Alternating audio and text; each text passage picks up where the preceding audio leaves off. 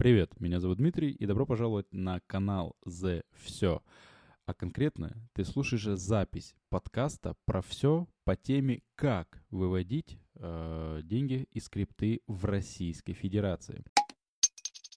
Мы провели этот подкаст с человеком, который был э, налоговиком, и имеет полноценное представление о том, как это все работает изнутри. Э, более подробное описание подкаста ты можешь послушать в оригинальных э, постах анонса. Главное, я хочу сказать два момента. Первое. Из-за того, что я слишком стар и память меня уже подводит, я забыл нажать кнопку записи. Первые 20 минут подкаста, увы, не записались. Э, подкаст в целом шел где-то два с половиной часа. Но вторая хорошая новость. Я сейчас э, в двух словах буквально накидаю то, о чем мы говорили. И самое главное, этот подкаст максимально детальный.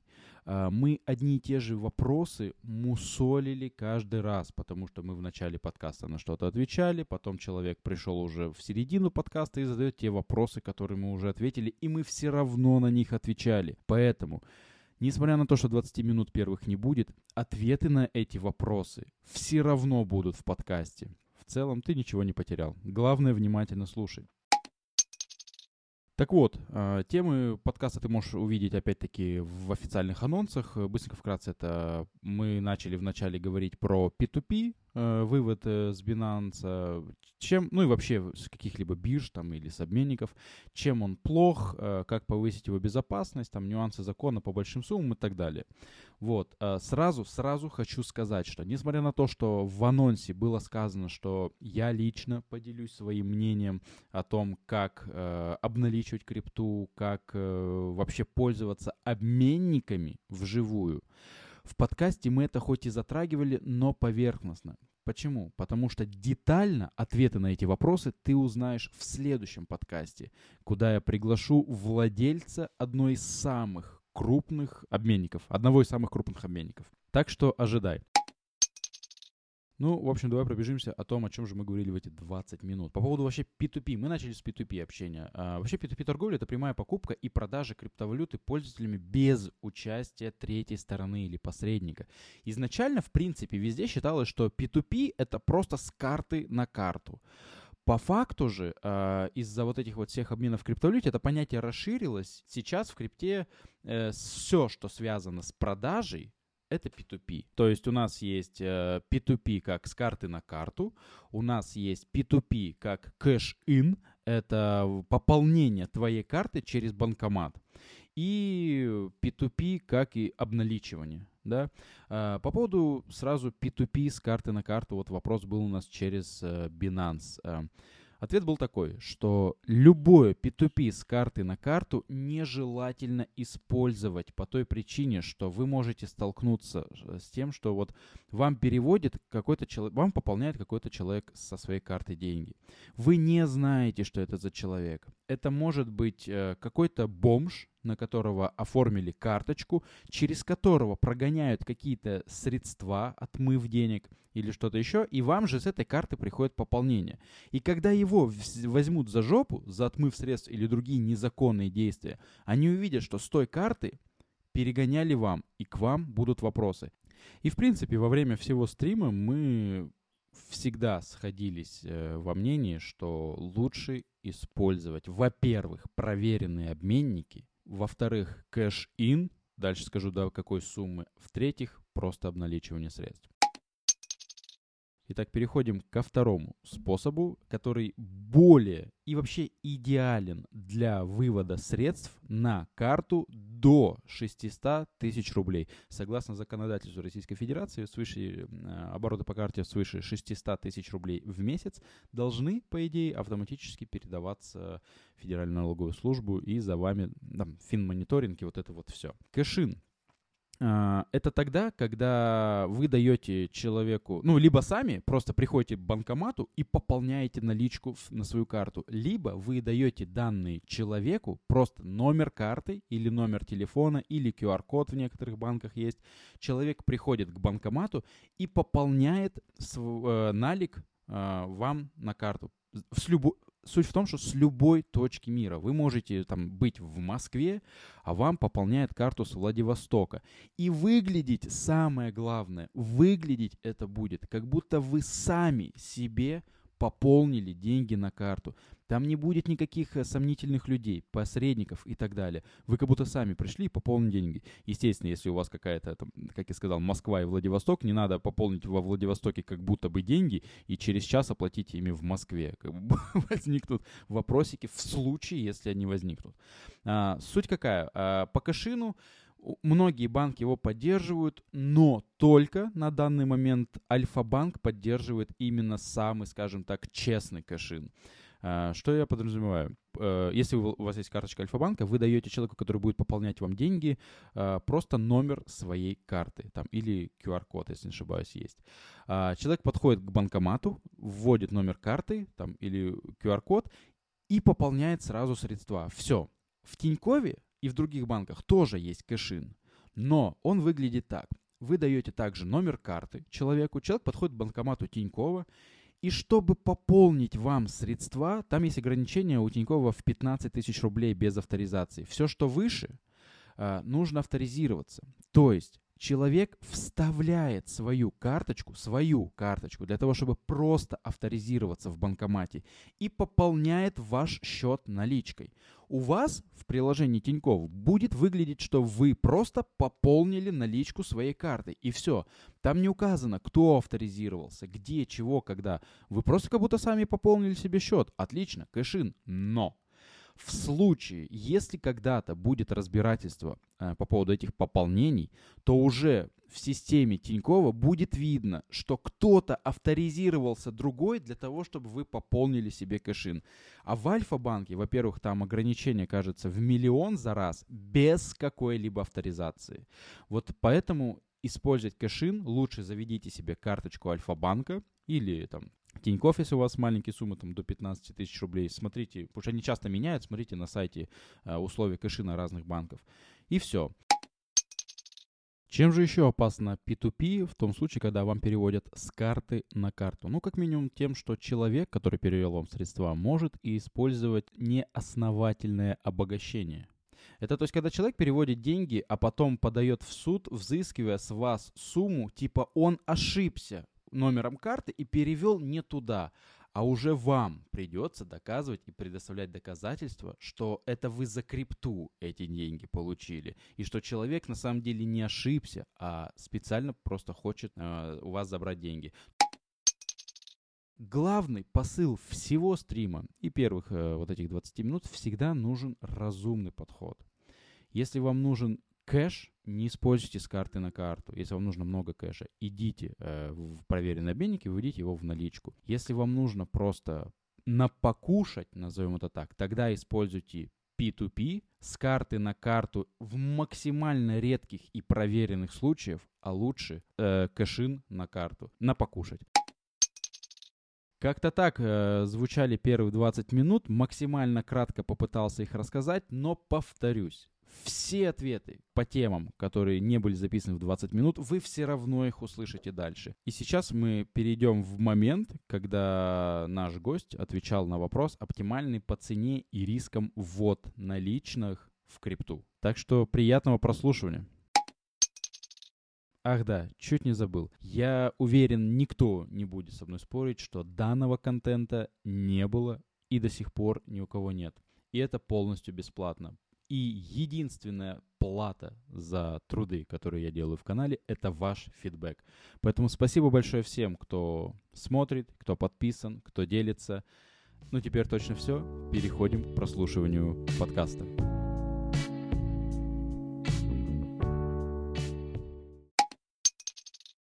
То есть, а, вот, опять же, вернемся к ленинградскому примеру, да, вот он держал все деньги на Binance а, на одном кошельке. Ну, как бы результат, вы сами, да, все знаете, печальный, как бы. Вот. Да, я делал о нем а. пост, где там чувак 500 тысяч. Вот. Да, а почему бы эти деньги, не, во-первых, не развести было по разным там 3-4 кошелька и там 3-4 биржи? Еще и там, например, а, развести по разным стейблам и разным активам, да, там, ну и как бы это было бы более. И там при его случае он бы отдал там акт на Binance, там, а, получил бы там меньше увечий, как бы и вопрос закрылся бы, и он бы даже, если бы ему деньги не вернули, потерял бы не все. Там же ему вернули, да, какую-то часть, насколько я помню? А, там э, я, честно, уже не следил, чем закончилось. Насколько я знаю, когда ему дали пиздюлей, он сразу написал в поддержку Binance, Сизи лично этим заинтересовался якобы, и заблокировал счет. То есть, э, то есть деньги якобы были в сохранности. Но вернули ему их обратно или нет, вот тут я уже сказать не могу. Вот этих денег, которые, если вы вводите большие деньги, реально там не видел там 98% людей, да, населения Российской Федерации. И увидев в глазок э, о том, что ты несешь коробку с кэшем к себе домой, э, у некоторых людей может возникнуть определенный соблазн. И как бы лучше этому соблазну никому не подвергать.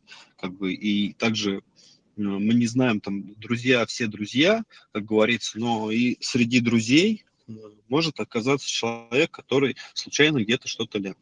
Ну, к этому тоже надо относиться, к своей личной безопасности, как минимум вот так.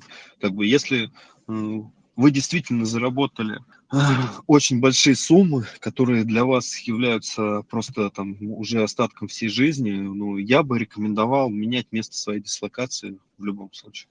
Вот, тебя было слышно по поводу места дислокации. Ты имеешь в виду часто менять или просто раз поменять, уйдя из той сферы, где ты обитал до, скажем, своего богатства? Ну да, И то есть, условно, ты обитал, там, у тебя есть там школьные друзья, так скажем, какие-то еще что-то, если ты до этого не менял, то есть, как бы, и есть люди, которые там тебя знают 10-15 лет, как бы, и неожиданно ты купил Porsche, квартиру там в центре Москвы или еще где-то за границей, и как бы у них могут возникать вопросы, нехорошие мысли и так далее. Ну, лучше этого избежать. Ну, то есть поменять место, условно, уехать там в другой город, уехать в другой э, район, там, самый дальний, там, поменять страну, ну, все что угодно, но вот э, избежать вот этого. Вы можете продолжать с кем-то там дальше друзьями общаться, никто вам этого не запрещает, но вы как минимум будете уже не на таком виду, там, встретиться там в ресторане, съездить куда-то отдохнуть, но человек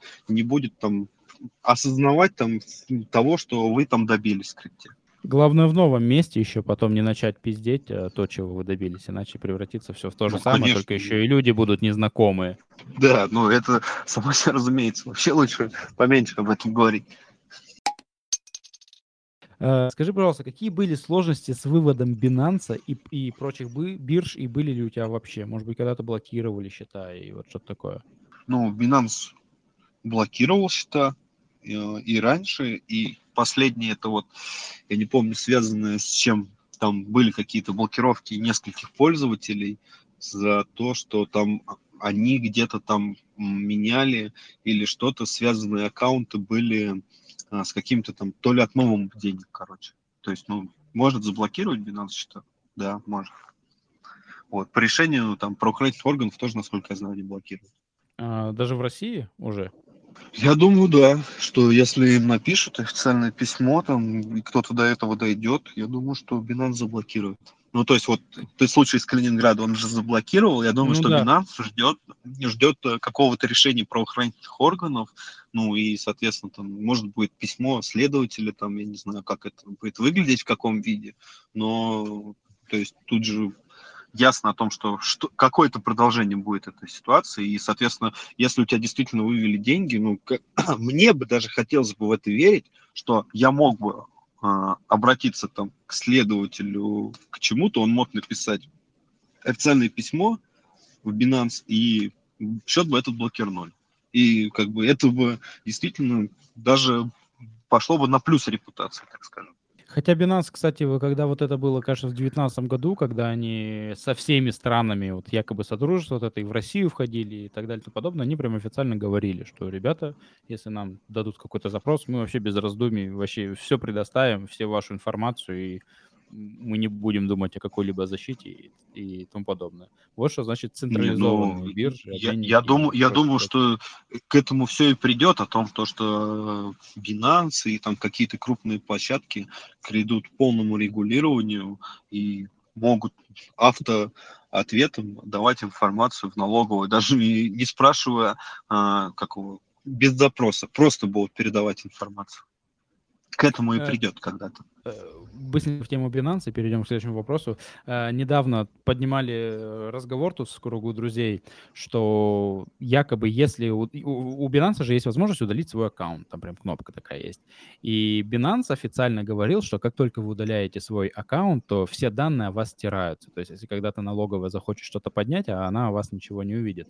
Но тут есть такая информация, что если IP-шник, IP-шник Binance был куда-то подключен к каким-нибудь там торговым и ботам, он продолжает действовать после удаления аккаунта, что нам как бы говорит о том, что ваши данные на самом деле никуда не удаляются полноценно, и все остается... Конечно, я думаю, что бэкапы они делают периодически, и, соответственно, в этих э, сохраненных там да, архивах э, как бы информация сохраняется. То есть, если, ну, почему я думаю так? Потому что вот представь, э, площадка там Binance, что-то случится с актив, ну, то есть что-то перемешается, пойдет не так. Э, Binance нужна какая-то точка восстановления, там, условно, за час да, до этого или за полчаса до этого, ну, по которой она будет как бы работать. Соответственно, это где-то хранится на сервере централизованно и как бы оттуда это... Откуда происходят утечки, в принципе, да, с бирж, как бы и отовсюду. То есть есть какой-то архив, так скажем, а, в котором хранится информация. Оттуда происходит утечка, и, соответственно, потом раскрываются персональные данные. Тут точно так же. Так что все мы все равно уже навсегда в системе. Как там, интернет все помнит, да, говорят? Ну, тут, тут же, понимаешь, вопрос в том, что мы говорим о регулировании, э, как бы, что это даст налоговый, например, если ты там торговал три года назад. Ну, условно, у нас срок исковой давности три года в Российской Федерации. Вот. И будет ли налоговая пытаться? Она, конечно, письма-то разошлет, дураков много заплатит, как бы кто-то. Э, А так, ну, просто я думаю, что они в правовом поле не смогут э, взыскать с тебя именно там через суд. Налоговая давность три года. Это значит что? Это, допустим, я сейчас... Вот, допустим, я достиг пика в крипте. Господи, я хочу из нее полностью выйти. У меня 100 миллиардов долларов. Я выхожу, накупаю Мгм. 5 квартир в Москве, там, кучу машин и так далее, разиком и все. И сижу. И если, получается, три года меня Нет, ну никто не ты... тюкнул за это, Не-не-не, то как бы ну все. ты понимаешь, смотри, тут ситуация какая. Ты, если ты говоришь про такие суммы, то ты, скорее всего, попадешь под уголовную ответственность за неуплату налогов. По уголовной Мгм. ответственности тебя привлечь-то смогут. Ну, потому что там не три года по уголовной ответственности. У нас общий срок исковой давности там три года, да, это при обращении в суд. Условно, вот ты э, там, я не знаю, там, занял денег, и если там в течение трех лет э, ты не обратился, то через суд ты взыскать не сможешь. Ну, вот, вот так, вот, такого Мгм. порядка. Как бы. А вот по уголовной ответственности, ну, как бы, у нас есть административная, да, ответственность, там тоже какой-то срок привлечения, и уголовная. Ну, соответственно, если мы говорим о крупных суммах, то там же есть вплоть до уголовной ответственности, и по уголовной ответственности ты вряд ли сможешь избежать. Ну, тремя годами. Тогда дальше. Сейчас к вопросу такому, тоже мы его давно обсуждали, а, о цифровых активах. Значит, смотри, э, задают. Привет, как вообще хочет государство наше администрировать крипту? Мне непонятно. Но закон выпустили о цифровых активах, мы должны декларировать и платить НДФЛ. Но каким образом эти э, ребята узнают о моих суммах, кроме как я им сам сдамся? По поводу налога цифровых активах мы с тобой тоже общались месяца три назад, и ты говорил тогда, что люди, которые думают, что это крипте, не понимают, что на самом деле он никакого отношения к крипте-то на- не имеет. И по факту у нас до сих пор крипта никак, нигде ничего не обозначено и не урегулировано, ничего мы платить не должны. Расскажи, пожалуйста, вот про этот закон, да, и что там происходит в целом в государстве с криптой. Происходит то, что, ты знаешь, это обезьянам дали закон, они пытаются его читать. Ну, вот, примерно в таком ключе. Ну, вот.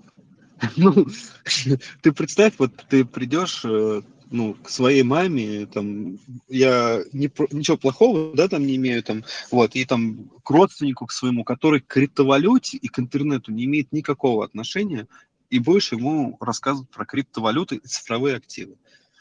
Ну вот, ну вот, э, я думаю, что большинство пока в наш, у нас там это вот так, да, воспринимать. Но есть у нас, Мгм. конечно, прошаренные люди. И наберут они прошаренных людей за деньги, которые разбираются в криптовалюте и смогут э, там условно а, сделать, э, написать скрипты и всякие программы, которые будут отслеживать операции. Я не думаю, что это какая-то огромная проблема. Вопрос, да, государство может выделить огромные суммы на это. И очень сложно сказать, как это будет развиваться, пока мы декларируем это на собственной, ну, по собственному волеизъявлению. Когда налоговая придет а, к биржу, а дальше и ко всем блокчейнам, и ко всем эксплорерам, то есть э, а, сможет, захочет смотреть, потому что смочь может каждый. Условно, если ты там можешь все операции разобрать, там кошелька и посмотреть, ну, потому что ты давно в этом опыте находится, то пока налоговый инспектор этого сделать не может, так у него нет необходимых знаний. Но вскоре, конечно, появятся и люди, и знания. Ну, я, например, про налог, ой, про крипту в России урегулирование слышал еще летом 2018 года. Это после того, как Биток сделал вот эти 17 или 20к, и об этом начали говорить, но до сих пор это ни хрена не приходит. И мне кажется, Россия хороша тем, что у нас э, налоги, ой, налоги, у нас законы хотят ввести не с точки зрения, чтобы они классно работали и защищали государство, а с той точки зрения, чтобы там попробовать еще по, по максимуму что-то вытащить, но из-за тупости тех людей, которые их принимают, ну, мы еще долго, наверное, это не, все не увидим и не урегулируем. Как ты считаешь, какой у нас еще срок э, примерно ожидается по вот, когда дойдет до того, что действительно крипта как-то будет у нас узаконена? Я думаю, что не быстро. Ни- ну, точно никогда. Там, три года. Три года Три это там как минимум, так как скажем, но это очень сложно. Просто а, в Российской Федерации тебе нам быстрее э, и там это, нам закрутят гайки по деньгам вывода, чем отрегулирует крипту. Ну, Вот так. в любом случае, мы всегда будем выходить наликом. э, Ну, вокруг этих гаек. как бы тут опять же, да, то есть мы выходим наликом, потом этот налик начинаем тратить, ну, так скажем, Мгм. и вот э, при тратах уже опять мы можем вернуться к крипте. Как бы, ну, то есть э, себя, Мгм. так скажем, обозначить как крипто. Вот, ну, э, есть же более э, удобные там варианты, как бы, э, обозначения этого налика, как бы, то есть откуда у тебя там деньги появились, это же уже каждый решает сам, да, вот, то есть там много вариантов, там, от, там быть там самозанятым, там, я не знаю, работать за границей, там, получать какие-то по договору подряды деньги, а, еще, да, то есть, ну, как-то вот пытаться вот так легализовываться. Кстати, по поводу вот самозанятого. Когда мы тоже с тобой болтали про это, ты говорил, что нет необходимости и смысла сейчас регистрироваться самозанятым людям, которые без работы, но получают какой-то большой доход в крипте. Вот, потому что, как ты сказал, что если я регистрирую самозанятым, это то же самое, что я с повинным прихожу в налоговую и говорю, ребята, начинайте за мной следить, несмотря на то, что самозанятость еще никак у нас там э, нормально не работает, и это все тестовый режим. Вот. Стоит Ну, ли на самом соответственно, деле смотри, Ты самозанятым сколько, сколько хочешь э, денег э, ну, декларировать самозанятым? Там самозанятым, если не ошибаюсь, по- помню, 260 тысяч, да, в месяц или в квартал, что-то Ну, такое. вот, ну, как бы, да, вот ты приходишь и говоришь, я самозанятым 260 тысяч. Вот, как бы, ну, я бы, например, задался вопрос, может быть, тогда всем в России за 260 тысяч самозанятым пойти работать? Хорошая, кстати, хорошая же сумма. Ну, 260 тысяч. Ну, конечно, Скрипты да, ну, ты себе представь- выводить, это да. ну, как бы, и к тебе, ну, вот самозанятым, сколько там, 5%, да, у нас? 6? Не, я просто А, не помню, а 5, не 5, 4? мне кажется. Ну, или будет 5, окей, там не суть. Да, то есть с этого платить 5%, а там, я не знаю, э, что, и придумать, да, о том, какие операции ты делаешь, ну, за что ты получаешь деньги, какие-то разработка проектов за границей. Ну, там, я не знаю, ри- ри- рисую чертежи. Вот, кс- кстати, ну, это смотри. Сейчас я быстренько еще задам вопрос в эту же тему, и мы продолжим общение и туда его впихаем. Смотри, вот, например, Если, вопрос, если я являюсь безработным студентом и хочу купить квартиру в Москве, то каким образом я могу наиболее оптимально вывести деньги и провести сделку? Далее, если выводить по 100-200 тысяч рублей ежемесячно и инвестировать их в фондовый рынок, могут ли возникнуть вопросы у налоговой? И третье, как выводить крупные суммы, если по факту ты безработный, опять-таки доход по ДНФЛ отсутствует? Вот, а вот безработный студент как раз-таки, регистрируется человек просто самозанятым, да, и 260 тысяч ежемесячно выводит, и там ипотечку какую-нибудь гасит. Можно же, правильно? А ну, можно, но это очень огромное... Для... Я бы сказал, что это очень огромные потери, конечно, денег. Просто ты представь, это 5% из 260 тысяч, плюс э, сколько там, ну, 5-6% ипотека, да? Mm-hmm. То есть и там перемножить на сумму ипотеки, там, в Москве квартира там 20, ну 20, это 40 миллионов, короче. 50. Ну, вот. Студент же хорошую квартиру хочет, правильно? Да, да. Вот, ну, грубо говоря. И получается, прикинь, сколько ты потеряешь. И еще сколько это по времени будет. Ну, то есть там потеря там не меньше 10 миллионов рублей. Как бы вроде крип, ну, как бы криптоинвесторы должны уметь считать. Как бы, и стоит ли это того-то, ну, я не знаю. То есть проще вывести в нал через обменник, как бы несколькими операциями, э, найти квартиру и провести через наличную покупку, сделку купли-продажи. Просто прям через наличные. Вообще никаких проблем. Вам только благодарность скажут, кто, кому будете продавать, что вы наличку отдали. Э, смотри, все, он проводит через наличку, квартира у него автоматически регистрируется, и у него да? у безработного студента есть квартира за 40 лямов. И тут мы возвращаемся к тому, вообще. что бабушка торговала криптой, да, в случае чего, и просто Вообще, я, я, ну, если для него единственное там жилье, которое первое он приобрел, там единственное, я не думаю, что даже возникнут вопросы. Это опять-таки из-за того, что это Москва. Ну, я имею в виду большой город, это все затеряется особо, да, сумма не особо, ну, не очень-то и большая в этом плане, да, ты не думаешь, что возникнут вопросы? Ну, Дим, ты покупал квартиру? Товарищ майор, нет, но да. Да, я покупал. Ну, к тебе возникли вопросы? Пока нет, но я жду. Ну, я не думаю, что возникнут. Я не думаю, что возникнут вопросы. Ну, то есть мы говорим об одной квартире для себя, в которой ты живешь. Мы не говорим о скупке э, подъездов для там сдачи в аренду у безработного студента. Не, то есть вот не уходим куда-то в, в адские, да, там траты денег. Mm-hmm. Как бы. mm-hmm. Я просто могу сказать, что я вот помню единственное вот эти покупки, это не единственное, мне кажется, парочку или два или три таких было. А, если помнишь, а, в России, когда вот только появилось, с карт снимали деньги.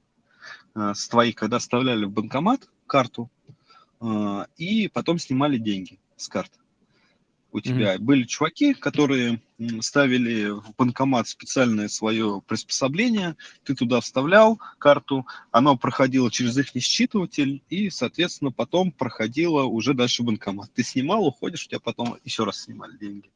Ну вот. Этих там людей ловили очень долго, не могли с ними ничего поделать, ну, потому что там на самом деле, так скажем, гении, да, были люди, которые это все сделали.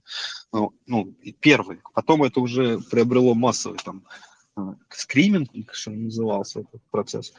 Вот. И, соответственно, их поймали только лишь потому, что они стали покупать по пять домов, по четыре машины самых дорогих и так далее. Mm-hmm. Их поймали, то есть э, стали отслеживать людей, которые э, приобретают крупную недвижимость, дорогие покупки. И представь, они успели купить по 5 там, или по 6 домов, там, там кто-то на Рублевке даже купил, самые дорогие автомобили по несколько штук, и только mm. после того вышли. Ты, купив одну квартиру, как и еще тысячи людей, просто не попадешь в какое-то особое внимание. Услышал, услышал. Ну, а, кстати, по поводу квартиры. А, имеет э, вот ли смысл, на самом деле, заморачиваться, как многие думают, с ипотекой? Когда ты можешь купить квартиру просто реально за нал, для того, чтобы, ну вот как-то, не знаю, уменьшить, как, как все думают, что ты берешь хату в ипотеку, э, налоговая, допустим, приходит, что нихуя себе, у нее там хата за 50 лямов появилась. Они смотрят, а, она у него в ипотеке, ладно, дальше не будем разбираться. Вот имеет место такое быть? Или это все, ну, лишняя боязнь какая-то, что к тебе придут? Но По факту кто-то считал, кто-то считал вообще там 50 миллионов в ипотеку, сколько ежемесячный платеж? Сколько там? 500-600 тысяч в месяц получится? Там около 400, 400 тысяч рублей. Ну, как бы, а этот вопрос никогда, да? То есть вы считаете, что 400 тысяч там рублей, как бы это обычная зарплата среднего человека? Ну, если бы это было так, то да. У него ипотека, он Ну. безработный, 400 тысяч платит, да и хуй с ним, он же в ипотеку. Вот. А где Ну да, то есть я, я как бы, Да. да, вот считаю, что при таких суммах, конечно, не Мгм. имеет смысла вообще. Потому что вопрос возникнет, откуда 400 тысяч, как бы, и все туда же обратно в эту плоскость вернется. Хорошо, давай перейдем дальше. Подскажите контакты юристов и адвокатов налоговых, работающих по крипте. Кому обращаться, если, не дай бог, возникнет проблема, живу в небольшом городе? На контакты навряд ли мы подскажем, но, может быть, вот ответить на вопрос, э, кому реально обращаться в случае чего, и насколько сейчас у нас в сфере вот этих адвокатов и юристов э, развита схема крипты и понимания. Потому что я быстренько приведу пример. В 2018 году, в марте 2018 года, меня человек в крипте кинул на 5000 баксов. Для меня это тогда были просто деньги, ну, которые я никогда в жизни не заработаю, возможно. Вот, я пошел к ближайшему юристу в своем Залупинске, э, и на слове криптовалюта человек спросил меня, что это? И я понял, что, ну, все. Я начал боль в другом, в ближайшем, более крупном городе искать юристов, с- которые знают слово криптовалюта, а в 2018 году, ну, нет, спасибо. И я этого не нашел, и поэтому, ну, я просто забил хрен. Насколько сейчас это развито, стоит ли идти куда-то к юристам? Вот буквально неделю назад мне в личку писал человек, что его скоманула там какая-то группа людей. Он сказал, «Ну, стоит ли идти там в ментовку или нет. И я задумался, а вот правда, сейчас стоит идти туда или это забить хер и двигаться дальше? И если ты пойдешь в ментовку и начнешь что-то там разбираться, то ты сам себе еще больше вопросов-то и привлечешь. Ну, в полицию, наверное, стоит идти, как минимум, ну, чтобы э, там припугнуть, да, там людей как бы, Мгм. ну, так скажем, как припугнуть, дать им понять о том, что ты как бы, ну, не забил болт. Вот. По поводу юристов, ну, я думаю, что их не так много реально разбирающих, ну и как бы мое такое мнение, что тебе не помогут в крипте юристы. Законодательная база такая, что в суде что будет юрист рассказывать и какие доказательства предоставлять о том, что ты кому-то что-то перевел. А вот э, как факт совершения какого-то преступления, э, ну именно скомануло от мошенничества, да, мы так говорим, как бы о Мгм, том, что мгм. тебя обманули, ввели в заблуждение, получили от этого какую-то выгоду, то я думаю, ну, как по ситуации, ну, стоит. Ну, как бы, если ты знаешь реально там данные там, человека, как бы это, ну, как бы, ну, это к тому, что вот, э, как бы мы говорим, там, возвращаемся к друзьям и к своей собственной безопасности, о том, что Мгм. мы верили человеку, ему перевели деньги и так далее. Ну, вот то же самое. В крипте также можно потерять, просто перевести в обменник там 100 тысяч долларов и потерять, потому что тебя скомандуют. И вряд ли ты потом их когда-то вернешь. Да, вот я, а, кстати, еще вот вопрос тоже я его задал, повторю, а, не привлечем ли мы к себе больше внимания, или когда вот речь зайдет о том, чтобы вернуть там, допустим, 100 тысяч баксов меня скоманули, я прихожу в ментовку, пишу, что эти 100 тысяч баксов я заработал с крипты, и уже не ищут те, кто спиздил у меня 100 тысяч баксов, уже ко мне вопросы начинают, типа, ах ты, братан, 100 тысяч, а где налоги, вот это все Ну, это, это, слушай, это же, мне кажется, вот я сейчас точно не помню, мне кажется, это в законе, что незадекларированная крипта, ну, так и есть, о том, что она не может э, являться какого объектом, э, ну вот, э, с- то есть ты не можешь ее защитить в судебном порядке. А, ну да, ты не заплатил налог, что мы должны их возвращать, деньги, да? Ты как бы государство... Нет, ты не- просто не у тебя, а откуда они у тебя? У тебя их нету, ты же ничего нам не говорил. них. Да, согласен, согласен. Если не могу, я хочу задать вопрос, пробивает на смех. Это вот то, что вопрос был сейчас про юристов и адвокатов, этот же человек задает следующий вопрос. Если госслужащий не сообщил о владении операциях с криптой, то что ему грозит? Ну, видимо, кто-то из госслужащих обманул бабушек на пенсию, да, и теперь не задекларировал это все в крипте. Вот, что ему грозит? Ну, то, что он не сообщил, я уже, да, я просто видел, ничего ему, конечно, не грозит за то, что он не сообщил, но если найдут, это уже другой вопрос. Нет, ну, понятное дело, что я уже вот просто разговаривали как бы на эту тему, Мгм. Если ты работаешь на Почте России и не задекларировал 10 тысяч долларов, то как бы ничего тебе не грозит. Но если ты работаешь э, там, в администрации президента и случайно не задекларировал 10 миллионов баксов, то, конечно, какие-то санкции к тебе применят. Вот, ну, как бы, а санкции, скорее всего, применят самые жесткие, как бы, которые есть. Но тут уже каждый должен сам выбирать. А, вопрос, какая сумма. Опять же, госслужащих же им не только за вывод надо декларировать, насколько я помню, им надо вообще все владение криптовалютой. Все имущество, да-да-да, что покупать вот. и так далее. И помню, с этим, ну, тут с этим надо, конечно, госслужащим надо думать отдельно, что он хочет задекларировать, и надо ли ему это. Ну, например, там владение, там, условно, 10 биткоинами, если у тебя там тысячи биткоинов депозит, ну, я бы, наверное, 50 задекларировал. Как минимум бы на них я имел какую-то, как говорится, защиту, и в случае вывода я мог бы сказать, ну я же декларировал эти средства. А, а, да, а потом аккуратненько так выводить по чуть-чуть, и никто уж не увидит, да, что да, еще дополнительные да, 50 да. у тебя и появились. И вот по поводу, кстати, тоже налоговой.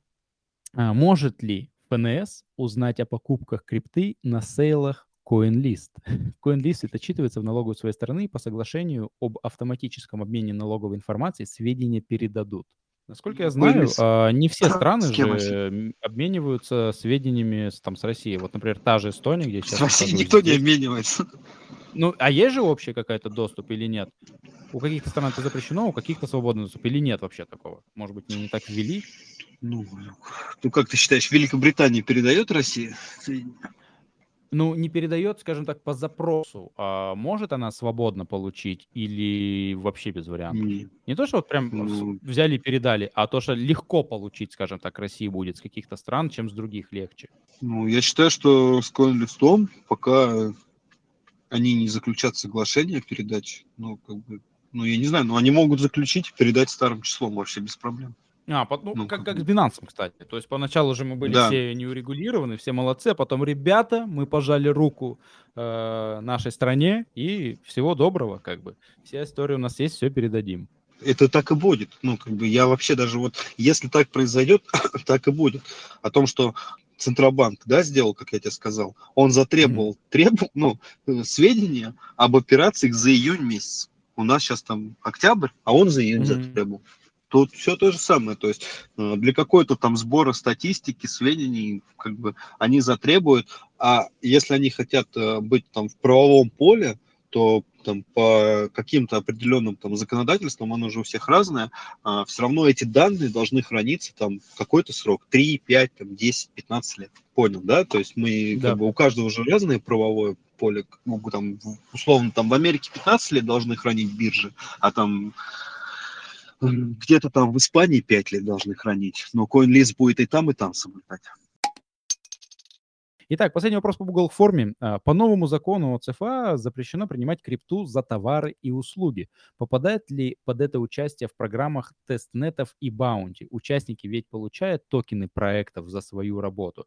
И это вопрос такой был, и свой я добавлю. Кстати, вот эта тема по поводу того, можем ли мы в России там а, официально продавать булочки с чаем в своей кофейне за биткоин, да, например, или нет, или нельзя. Запрещено это, разрешено, и как это регулируется? В России запрещено продавать булочки с чаем, точно. По поводу баунти и так далее.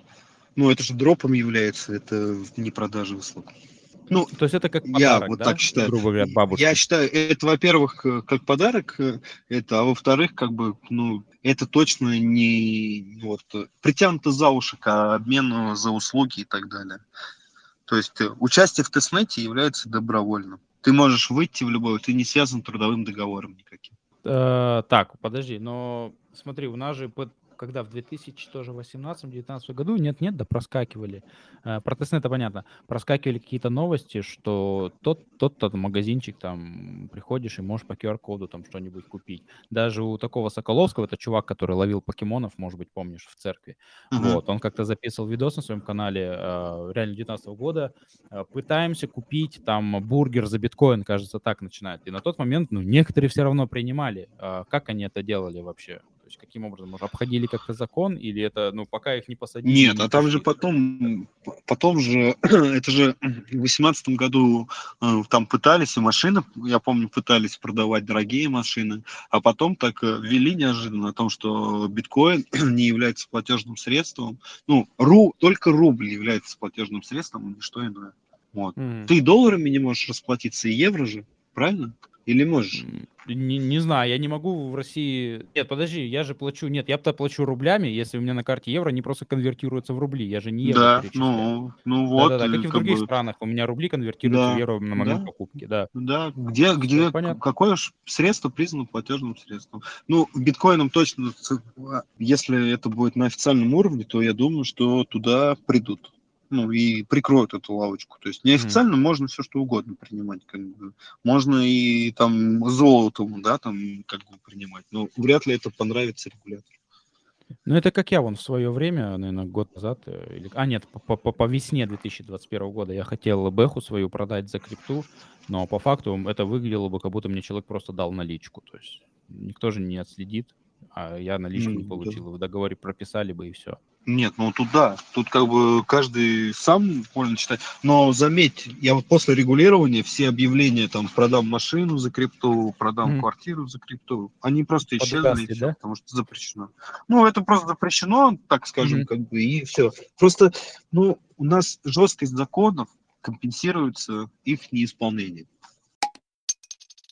По поводу машин, кстати, вот тут пишет совет про вывести в Европу в машине налом на 100 тысяч убил. Что тебя убил, как бы выехать э, там в ту же, там, грубо говоря, Белоруссию со 100 тысячами баксов вообще не составляет проблем никаких. Главное, смотрите, Вообще ребят, никаких. просто гуглите, да, в какую страну, какой ввоз, какого количества налада, и все. Уже многие Конечно, боятся, надо там, а смотреть, если какую страну, да. надо понимать, какая граница, как бы, ну, я вам говорю, то есть тут э, каждый, ну, понятное дело, что взять там, поехать там, а, условно, через 20 границ и в бардачке кинуть себе пачку денег вот так вот, и когда тебя на таможне открывать бардачок и доставать оттуда и расплачиваться, ну, как бы, да, это совсем разные вещи. Другое дело, что ты там лишнюю пачку закинул в чемодан, как бы, и едешь, как бы. Я не думаю, что это будет какая-то проблема. Э, Так, э, Я- ну, ФНВ, просто кстати, можно, знаешь, возвести все, что угодно. То есть, условно, вот, ну, все вылетали за границу, как бы, и так далее. Я там покупал там, нож, там, грубо говоря. Ну, нож же нельзя перевозить в самолете. Но я же его перевозил, ну, как бы, ну, потому Мгм. что я же не забивал чемодан ножами и, как бы, не что-то делал. Я положил аккуратно все это, там, прошел, и спокойно прошел, как бы. Вот. Так же, как воду, да, нельзя в самолет. Но кто-то проходит с бутылкой, кто-то не проходит. Слушай, сейчас я тебе быстренько скину статью, которую скинули только что в чат, в личку глянь, и мы ее, ну, ты, может быть, ее прокомментируешь, и потом перейдем к рукам, которые тянутся. Ребят, сейчас уже всем вам дадим возможность высказаться.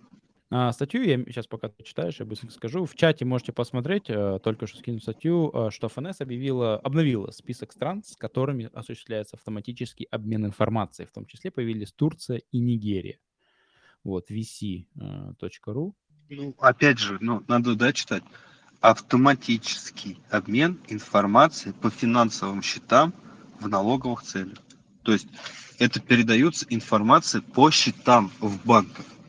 Ну, мы-то об этом, я не знаю, говорили или не об А мы говорили про транзакции, да, мы не про конкретные счета, мы про целом а, оборот денег имели в виду, что, то есть, не каждое твое гуляние Нет, финансов подожди, будет сразу... я, я просто тут тоже запутался, просто э, надо понять, о чем мы говорили, и ну вот э, конкретно э, как бы человек, ну пусть он задаст вопросы, как бы, что он имел в виду, как бы вот скинув это, и какой вот вопрос э, именно, что какие несостыковки, потому что, насколько я помню, мы говорили о том, что если ты поедешь э, за границу, да, и Мгм. что-то там купишь, Мгм. что-то там купишь, то как об этом типа узнает наша ФНС, да?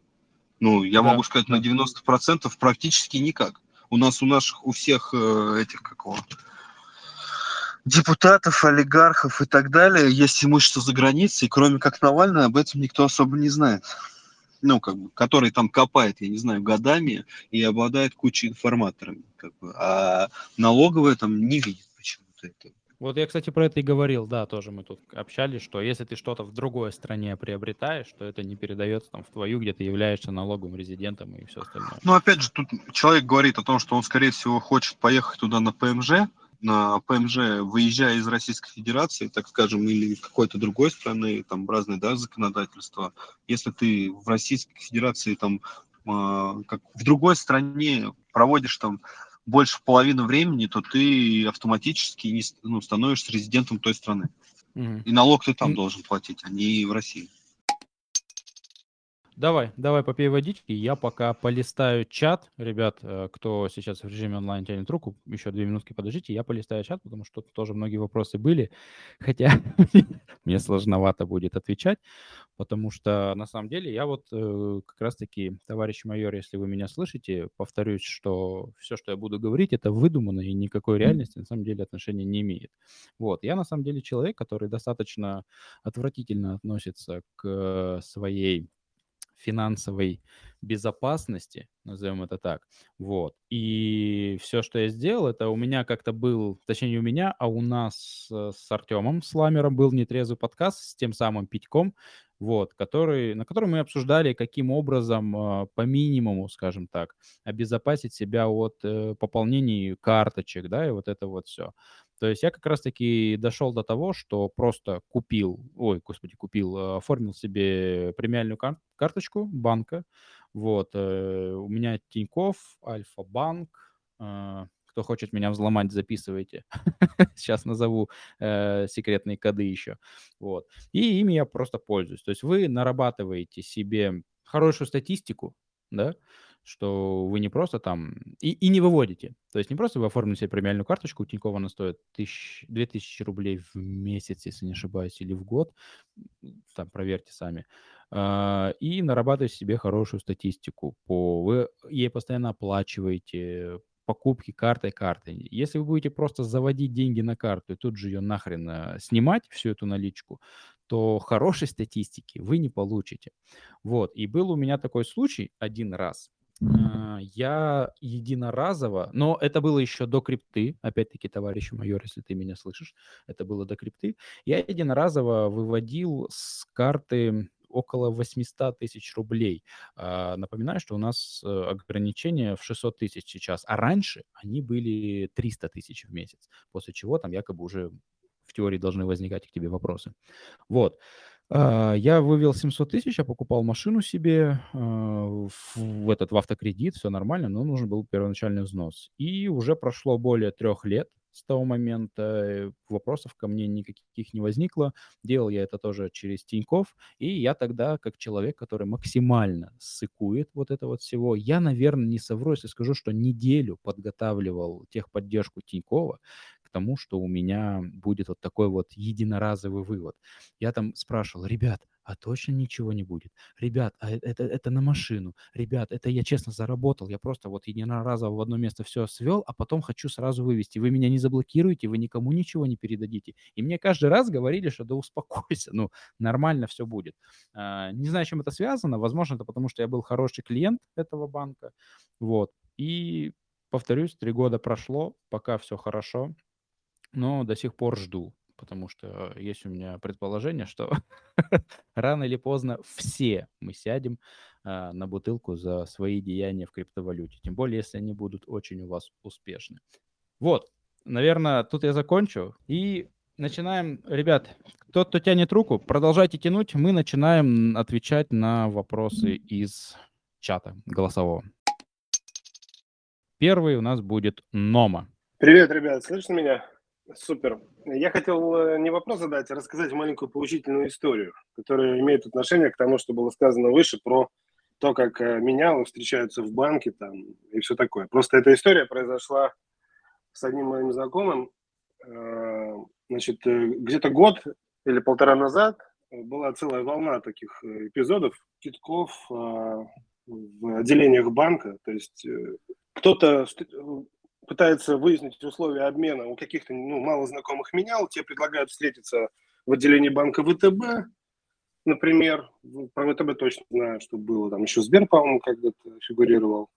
В общем, люди там встречаются, вроде как все нормально, в отделении банка происходит обмен, э, биток переводится, э, подтверждается сетью, по сигналу заходят сотрудники МВД, всех в отдел, там по подозрению какому-то. У менялы на деньги наличные, которые у него в наличии есть, уже подготовлены документы, что вот он как бы их официальным образом подготовил, а крипты у нас в законодательстве практически не существует, э, либо на тот момент, либо на данный момент ну, подтвердить, что она принадлежала там конкретному человеку, тоже там сложно с этим. То есть э, люди выпускались из отделения, один, э, менялось деньгами из битком, а чувак, который просто перевел биток, он там без всего выпускался, и заявления каким-то образом там не принимались. Просто моего знакомого кинули на сотку ну, там, вот буквально таким вот э, образом. Поэтому будьте аккуратнее. Э, Все дело в том, что когда вы по знакомым начинаете э, ресерчить информацию, где бы там подешевле поменять, включается 10 тысяч посредников, как минимум у одного из которых возникает ну, мысль о том, как бы поживиться на этом деле, кроме какой-то дополнительной комиссии. Соответственно, риски многократно возрастают, поэтому чтобы не стать не попробовать этот терморектальный криптоанализатор, э, нужно, ну, как минимум, менять очень проверенных людей. И вот сегодня весь разговор о том, как товарищ майор, майор возьмет за жопу, я думаю, что больше всего нужно опасаться, как вас скоманут, а не, та, а не то, как вас майор возьмет за жопу. Вот я, в принципе, все, что хотел сказать. Я соглашусь, да. Чтобы дойти до майора, нужно пройти очень много возможностей, где вас и так смогут наебать э, сильнее, чем тот самый майор. И нет, все, все, да, Нома все правильно говорит, и я тоже же об этом говорю. Я говорю о том, что это было вот, а, эти обмены были в 2017 году, а после там 2017 уже там пошло 2018-2019, подключились камеры, как обычно в крипте, и начали вот э, всякими подключать всякие схемы, да, левые. Из-за этого э, я вернулся к, ну, к тому, что нужно брать хорошие обменники, не на бесченджи, которых вы не знаете, а более проверенные обменники и пользоваться ими. Сейчас в банках никто там из разумных людей и не меняет. А, вот там, если искать знакомых, то почему я говорил, что я, я в 2017 году, тогда вход в крипту ну, был а, более сложный, чем сейчас. И тогда а, я нашел, но я объясняю, я нашел а, фермеров, которые майнили. То есть там конкретно были фермы, которых люди просто майнили, и у них можно было купить. Как бы. Ну, там чуть другая как бы была ситуация. А да, сейчас в банке искать левых людей, ну, это вот это сверхбезумство. Легче, как я сказал, а, взять чуть курс невыгодный, но получить довольно больше безопасности. Могу сказать, рекламирую могу там рекламировать менял проверенных, но это будет для вас безопаснее, чем искать там на стороне выгодных я думаю, да, но подходить тоже с головой. Не надо запуливать э, для вас критические суммы. Да, да, ну, потому есть... что если владельцы нормальные, то, там, как уже говорилось, что есть очень много других шагов поэтапно, где другие люди там будут менее честны, тот же курьер и все остальное. Нома, спасибо большое за вопрос. И точнее, спасибо. за Всего интересную доброго. историю. Спасибо большое, что слушаешь. До связи, увидимся. Так, э, следующий Э, давай пусть будет вот Майк. Привет, ребят. Короче, Привет. такой вопросик короткий. Скажите, пожалуйста, если, допустим, ну, 300 тысяч рублей есть, то есть не такая большая сумма, но не хочу связываться с Best Change, P2P, потому что, ну, к примеру, переведешь кому-нибудь там денежку, а кто-нибудь за тебя зацепится, скажет, что ты кого-то профинансировал. Вот как лучше все-таки зайти тогда в крипту? Или на таких суммах можно реально не бояться и P2P, и там Change пользоваться. Там до 300 тысяч. Может, э, есть смысл на Binance купить напрямую. Пополнение ты имеешь в виду, правильно? Поп- ты пополнение, отдаешь, да, да. Я хочу вот именно купить крипту. Там я смотрел на Binance, прям есть кнопка «Купите криптовалюту», прям карту вводишь, и тебе в ту же секунду крипту начисляют. Насколько это безопасно? На Binance это безопасно. Вопрос курса. То есть ты можешь спокойно с карты купить. Вопрос, э, устраивает ли тебя курс, он там будет явно невыгодный, но я не думаю, что прям критично. я помню, в 2017 году комиссия за ввод доходила там до 15%, и это считалось нормально. Сейчас таких комиссий нет. Ну, то есть Смотри. в моем случае проще всего через Binance напрямую купить. Если комиссия да, меня ну, если сумма небольшая, не да, комиссия устраивает. Да, покупай через Binance, либо если ты сможешь найти э, комиссию. Хер с ним с бэйтчейнджем, действительно там сыкотно, хотя многие когда-то им пользовались. А, можешь, да не, ну почему, там есть проверенные же тоже, на бэйтчейнже есть там в которых совершили там десятки тысяч обменов. А, на Binance, я сказал, с картами может возникнуть вопрос, начнешь 300 тысяч, во-первых, скорее всего, транзакцию банк отклонит, там тысяч по 50 придется, и после третьей могут карту твою блокирнуть, и будут звонить, или тебе придется звонить э, там, как в банках, да, служба безопасности или там служба проверки платежей и подтверждать операцию, говорить, что карту тебе разблокировали. Вот. После какой-то... Это сделано не в целях там какого-то контроля, это сделано в целях безопасности средств а, людей, о том, что, ну, мы знаем, да, у нас много мошенников телефонных в России, которые звонят и просят куда-то перевести деньги. Спасибо большое за вопрос, Майк. Спасибо, спасибо. Так, дальше вопрос, ну вот Руслан пусть будет, разрешаю говорить. А, включай микрофон, мы тебя слушаем. Всем привет. А, у меня такой вопрос. Вот я хочу обналичить большую сумму денег. В России я этого делать не хочу по многим причинам. Да? Там, как и наши органы, а, так и различные нехорошие люди. Допустим, я беру недвижимость за границей, после чего получаю гражданство да, той страны выбираю страну, которая э, относится лояльно к криптовалюте, и там условно либо без налог, нет налога на, на крипту, либо низкие налоги на крипту. Допустим, я получаю там это гражданство, обналичиваю, соответственно, все свои, всю свою крипту, а потом могу я вернуться, например, в Россию, опять получить гражданство России и уже э, с обналиченными деньгами, да, с наличкой там, с долларами – открыть счет в России и жить как бы не парясь, не платя налоги в России. Так, ну, во-первых, я сразу вставлю, поправьте меня, если не прав, покупая недвижимость в другой стране, ты не становишься, ты не получаешь гражданство страны, ты таким образом Ну, смотря получаешь... как страна, в э, некоторых странах есть такие условия.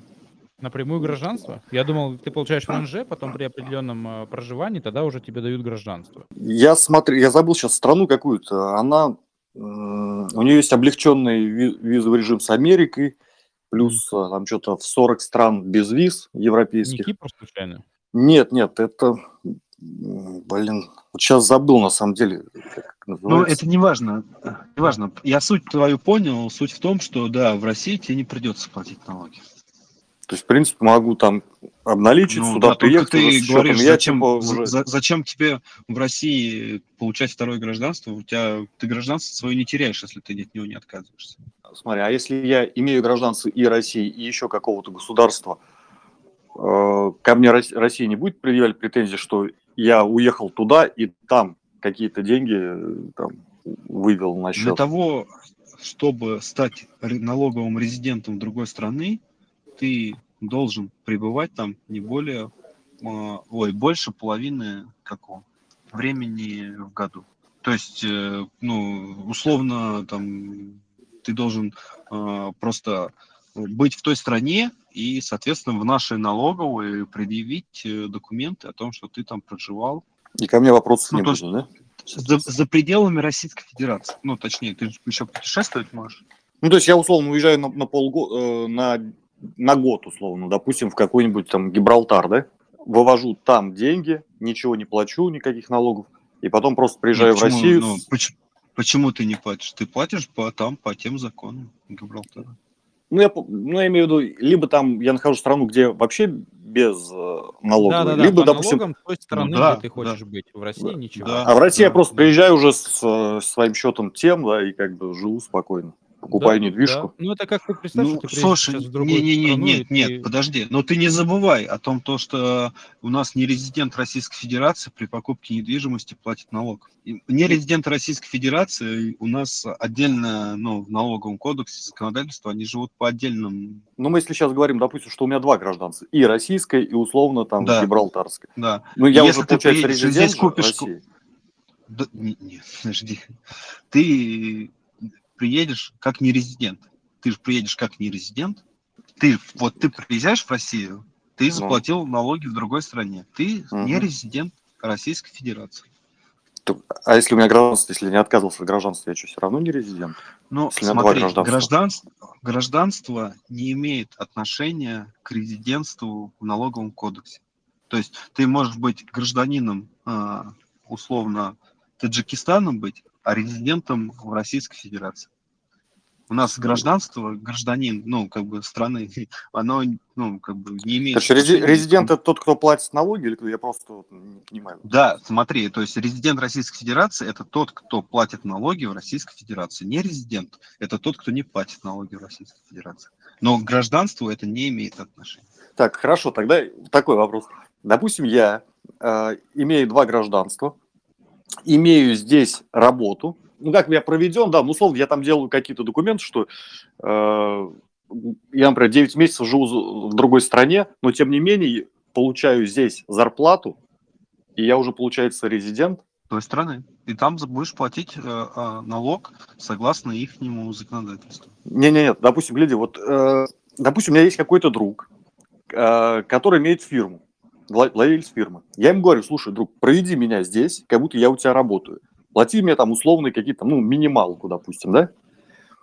Он мне, он мне все это делает, я делаю гражданство другой страны, здесь мне в России я плачу налоги с а, якобы выплаченной зарплаты минималки, там я вывожу ну, Слушайте, деньги. Я думаю, нет, Руслан, я, понимаешь, это ты, во-первых, ну, схему очень пытаешься как бы очень сильно закрутить, это раз.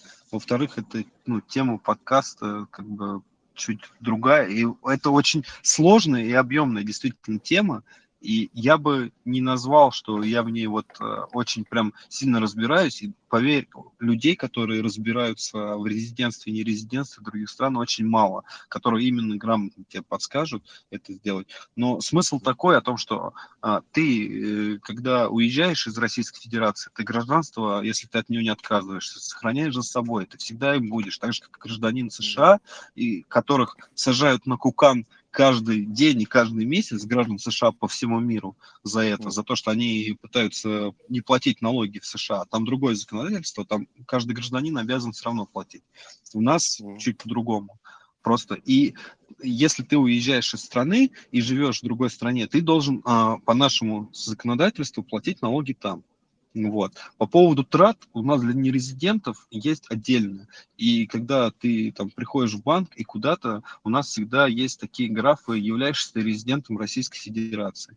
И если ты ставишь, что ты не являешься резидентом, там отдельно идут условия. Насколько я вот прям помню, там процентов на 90, при какой недвижимости в Российской Федерации не резидентом, ты должен заплатить подоходный налог 13%. То есть ты купил Все. квартиру за 10 миллионов, и ты не резидент Российской Федерации, и 13% ты должен заплатить государству за это, за то, что ты купил. А, так, Ант, давай, Ант. Привет, да, у меня не вопрос, скорее я занимался и, так сказать, имею опыт и в разных сделках, и в России, и в Европе много, и с налогами совсем. Просто вот то, что советую, что кэш возить в Европу, конечно, это плохой совет. Просто если люди переезжают в Европу, нужно как раз показать важно. То есть я много помогал людям и покупать недвижимость в Европе в том числе. И важно показать э, происхождение денег. Даже если вы показали, что вы в России просто вот трейдили криптой, вы заплатили 13%, потом вы, чтобы избежать валютного контроля, просто крипту покупаете в России, а в Испании, например, со счета Binance вы выводите себе банк. Банк говорит происхождение нормальное, и вы можете ей пользоваться, потому что если привезете кэшем 100 тысяч, вы в банк придете с двумя, с тремя, с пятью тысячами, ну, максимум 10, да, по закону. И потом у вас будет проблема, вы не сможете вообще никуда деньги не внести на счет, и вы будете платить в Европе за то, что ваш кэш пристроили куда-то там до 15%, еще и дополнительных денег. Если у вас, вы можете легализовать их как бы в России, то это обязательно нужно легализовать и выводить просто легально именно ради использования. То есть совет с кэшем в Европе, вот то, что говорят, кто там нож возил, да, и все такое, это те люди, которые не поймались. Просто я знаю много случаев, у меня были лично, и у моих друзей, кого просто поймали, 100 тысяч лежало в багажнике, и люди сидели по несколько лет в тюрьме, доказывали, что это не с наркотиков деньги. В Европе совершенно другой законодательство. Если кто-то еще не попадался и не стал с простой суммы, что такое 100 тысяч машину купить, да, но люди просто по несколько лет сидели в СИЗО под следствием, откуда у них столько в Европе кэша. Здесь совершенно другие как бы условия по кэшу, поэтому в Европу лучше максимально все заводить легально. Ну, это вот просто... А, согласен. Подожди, да. я хочу Анту сказать. Ант, Ант, я согласен. Мы говорим о том, то, что человек должен подходить разумно, а, не пытаться прорваться через всю Европу в Германию с кэшем в багажнике. Понимаешь, как бы а, мы э, говорили о том, что в другую страну, а не в Европу а в другую Да, страну кто он говорил, что он переезжает в Европу, в чате писал, да, то есть если именно в Европе, конечно, вы никуда не денете. Вот в то есть если вы, вот я знаю, люди наоборот делают, они в России покупают в ноль, ну, например, кому-то продали крипту за кэш, ну, за, покупили за кэш крипту, в России кэш ценен, да, за него доплачивают, если вы там налом занимаетесь, ну, понимаете, да, рубли, бумага всегда нужны, за него доплачивают. А в Европе вы эту крипту продаете, и еще, если хорошо встречную сделку найдете, еще и в плюс заработаете. Но вы никуда кэш не денете, кроме как его солить, например. Поэтому вот, вот вообще, в принципе, в Европе кэш, он не нужен. То есть, ну, то есть он, он, он даже, он стоит дешевле, чем в России он стоит дороже, в Европе он стоит обратная ситуация, дешевле, чем крипта и чем, э, ну, безнал.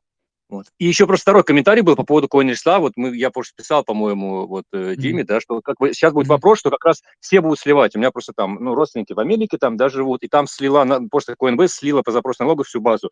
CoinList, я уверен, сольет, вот все вот эти там, пол, ну, полка старты, все, они когда-то сольют всю базу налоговым всех стран, чтобы их не забанили, ну, они всегда будут дружить, да, ради легальности. Все компании, и к людям, которые делают мультиаки, придут потом 100-200 человек, на которые они делают мультиаки, скажут, слушай, чувак, у нас не то, что мы заплатили налоги, у нас еще штраф 100% или там 50%.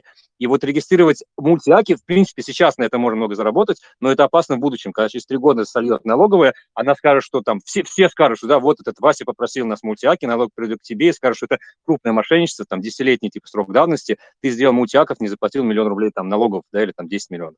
И это как бы Ну, опасная штука, надо очень аккуратно, понимая, подходить. В Европе просто это вот важно. Налоговая, любые как бы твои данные здесь относятся к данным и к налогам очень серьезно, да, в отличие от России, где пока что хаос такой небольшой после Советского там, Союза. Вот я вот это и хотел сказать, что так как у нас все-таки подкаст «Как не сесть на бутылку в Российской Федерации», а здесь это все работает э, как бы, как бы так, то тут особо не стоит, наверное, пока что Ну, пока что, ну, сольет. Я уверен, что налоговая русская по запросу и Binance, и Coinbase, По ой, запросу, CoinList, конечно, так это мы обсуждали, все да, по сольют, запросу да, и вот сливают. Да. Да, да, если знают тебя, например, что ты попросил 100 человек сделать мультиаки, налоговый придет к тебе как к организатору типа ОПГ, знаешь, который вот, ну, то есть, потому что тебя сольют минимум половину людей, ну, зачем им там платить за себя штрафы? И Мгм. это как бы опасно даже. То есть, если на каких-то там с левого аккаунта просить, или на каких-то там вьетнамцев, не знаю, где там вообще налоговые как бы страны, и- индусов, да.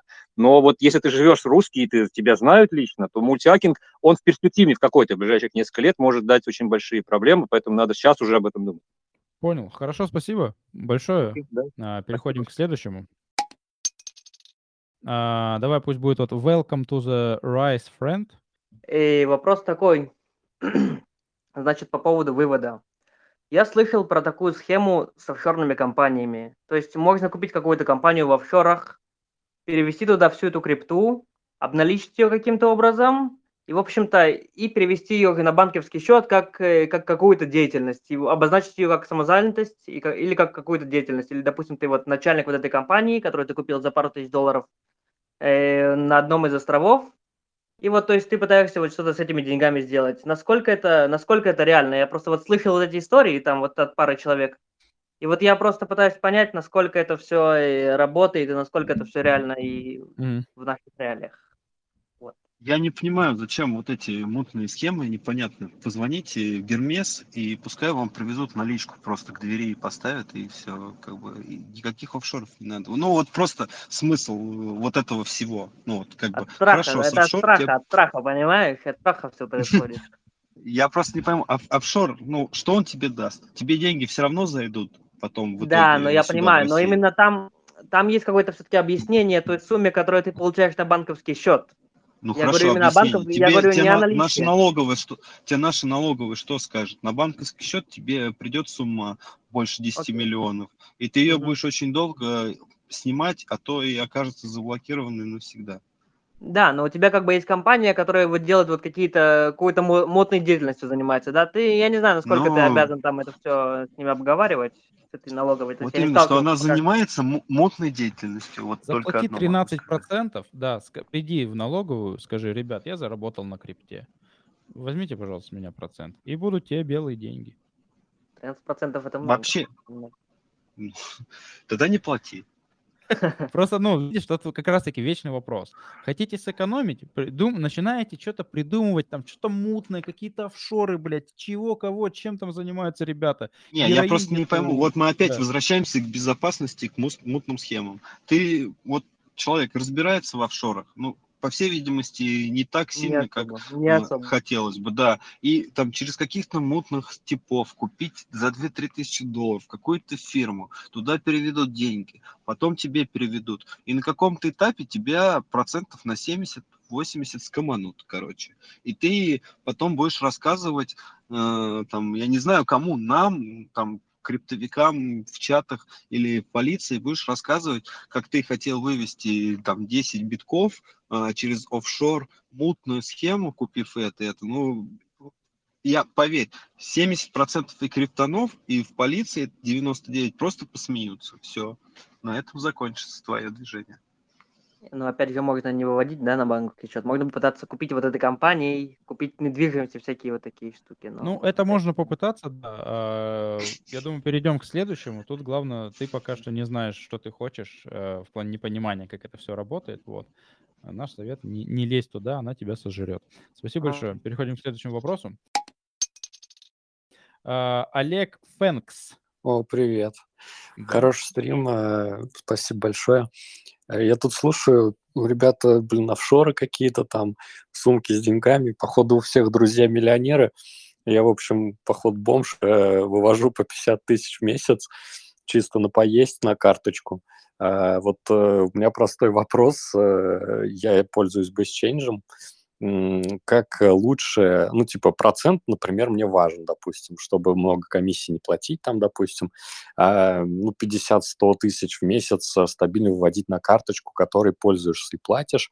А, это нормальный вариант через BestChange или есть лучше какие-то схемы, или, например, на BestChange надо какие-то платформы искать, э, а, более детально смотреть. Просто, ну, если отзывы смотреть, ну, там 2000 отзывов хороших, ну, как бы, а откуда деньги приходят? Я там вывожу, например, например, мне могут деньги с, с Qiwi э, кошельков каких-то приходить на карточку разными транзакциями, могут с каких-то no-name банков э, приходить, может быть просто приходить там вся сумма разом с одного какого-то банка.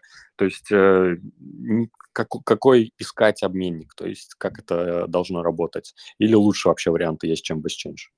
Наликом. Можно так быстро ответить на его вопрос? Просто не, ну 50 тысяч, э, просто 50 тысяч, я не знаю, наликом, э, наверное, это надо будет... Мало кто возьмется, е... да. Нет, именно мы говорим о том, что 50 тысяч привести. Если приехать в офис, я думаю, что не возникнет проблем. Ну, как бы, к тому же, там, кому-то, да, из обменников приехать в офис и 50 тысяч менять. Ну, опять же, человек говорит, важ, важен курс, ну, как бы именно там процент.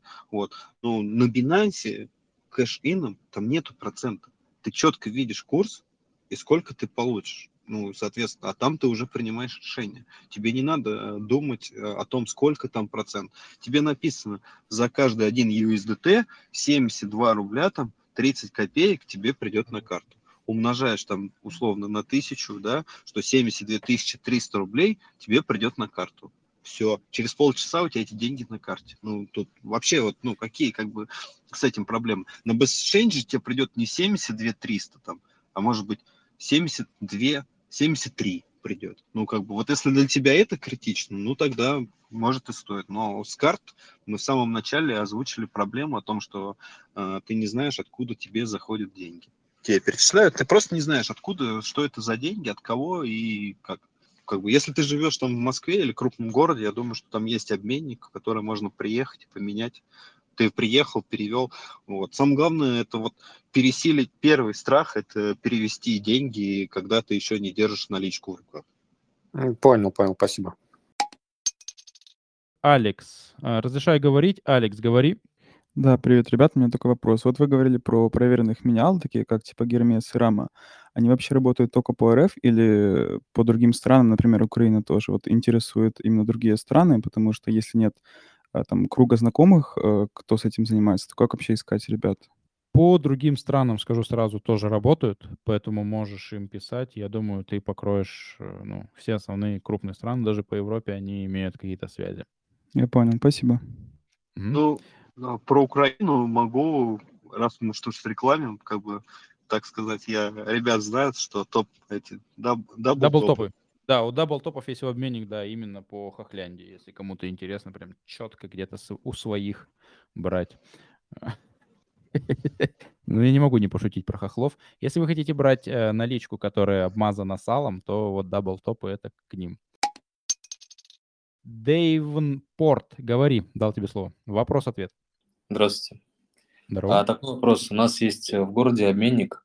Вот, у меня вопрос. Большие суммы, насколько рискованно вообще обменивать? А, в плане вот отмывания денег, я не знаю, относится ли это к этому?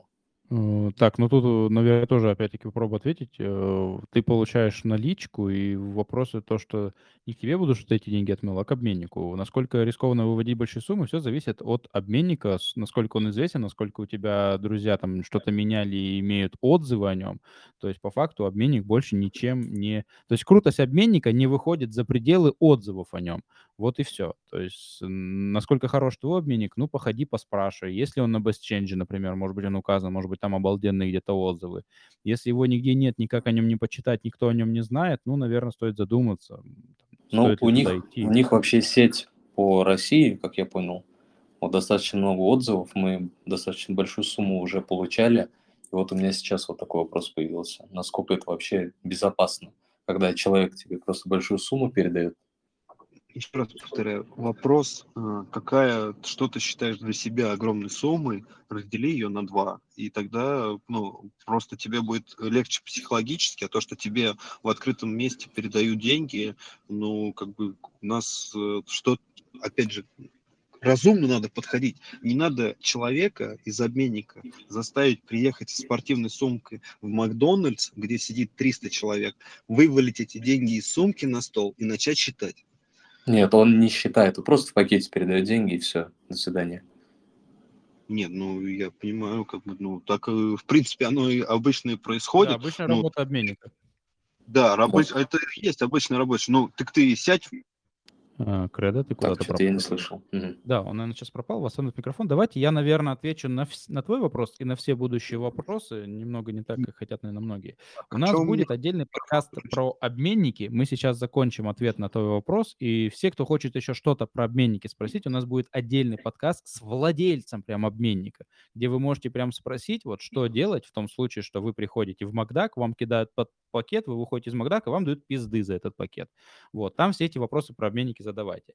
Так что сейчас Кредо закончит ответ свой, и дальше будут вопросы все-таки по поводу каких-то налоговых моментов и так далее. Да, да, то есть, ну, если ты там приехал на машине там или там еще что-то, ты приехал на машине, сел в машину, как бы открыл пакет, посмотрел, прикинул, ну, как бы что то количество, не то обменник на 5000 рублей тебя обманывать не собирается. Даже если обманет, напишешь, тебе эти 5000 вернут. Ну, не обманут, обсчитается кто-то. 5000 тебе эти вернут вообще, я думаю, никаких вопросов не возникнет. Как бы. Тут э, больше к чему общественное место? Это же просто тому, что не надо делать это ночью в лесу, в незнакомом обменнике, заказывать э, о том, что ты приедешь туда э, с телефоном или с ноутбуком и переведешь 2 миллиона долларов. И это сделать на BestChange с обменником, у которого два отзыва. А если ну, ты там заказал в хорошем обменнике 50 там 100 тысяч долларов, чтобы тебе привезли, ты днем встал там на парковке на какой-то, ну там у торгового центра или еще где-то, к тебе человек приехал, э, сел в машину, отдал пакет, ты его открыл, посмотрел и разъехались. Ну, как бы это абсолютно нормально. А вообще это не относится к отмыванию денег? То есть не оплата никакого налога? Нет, ну не оплата налога, это относится к тому, что ты не оплачиваешь налоги. У нас за это есть э, штрафы, административная уголовная ответственность.